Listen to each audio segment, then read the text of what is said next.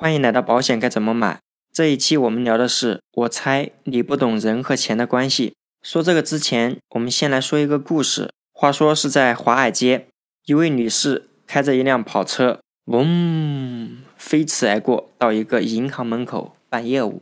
办什么业务呢？在银行贷款。于是她就找到银行的经理，说是想要贷五千美金。那时候贷款不像我们现在这样，还需要有抵押物。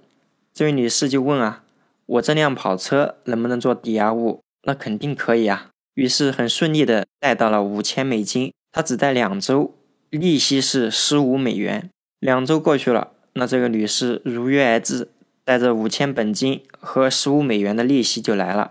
银行经理就挺好奇啊，尊贵的女士，因为你是我们的客户，我们查了一下你的征信，发现你是一个知名企业的董事长，按道理说应该也不缺这五千美金啊。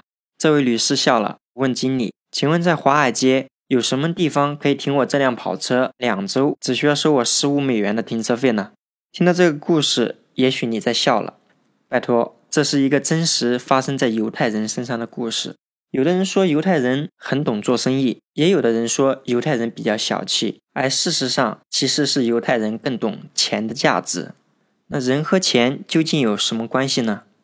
有一个问题，我想先问大家：你们觉得谁更懂钱，或者是什么事、什么物更懂钱呢？这个问题我问了很多人。有的人说首富最懂钱，也有人说巴菲特最懂钱。那我想问啊，人的工作是不是有限的呀？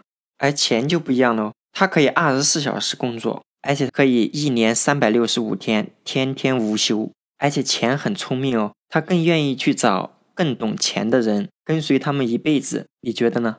对有些人来说，挣了钱先花钱，最后存不了钱。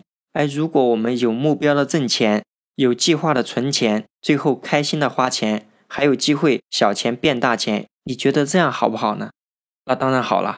问题是该怎么做呢？我想问一下大家，咱们平时为什么要挣钱？为什么要投资？为什么要理财呀？懂这方面的朋友肯定知道了，让钱挣钱呗。当然也有人说了，我想让小孩读更好的学校，我想开更好的车，换更大的房子。是啊，我们想要的生活就是这样子。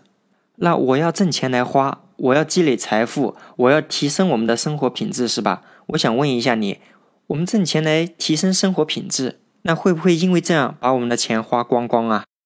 是的，没错，我和大家的想法一样，肯定不会把我们的钱花光啊。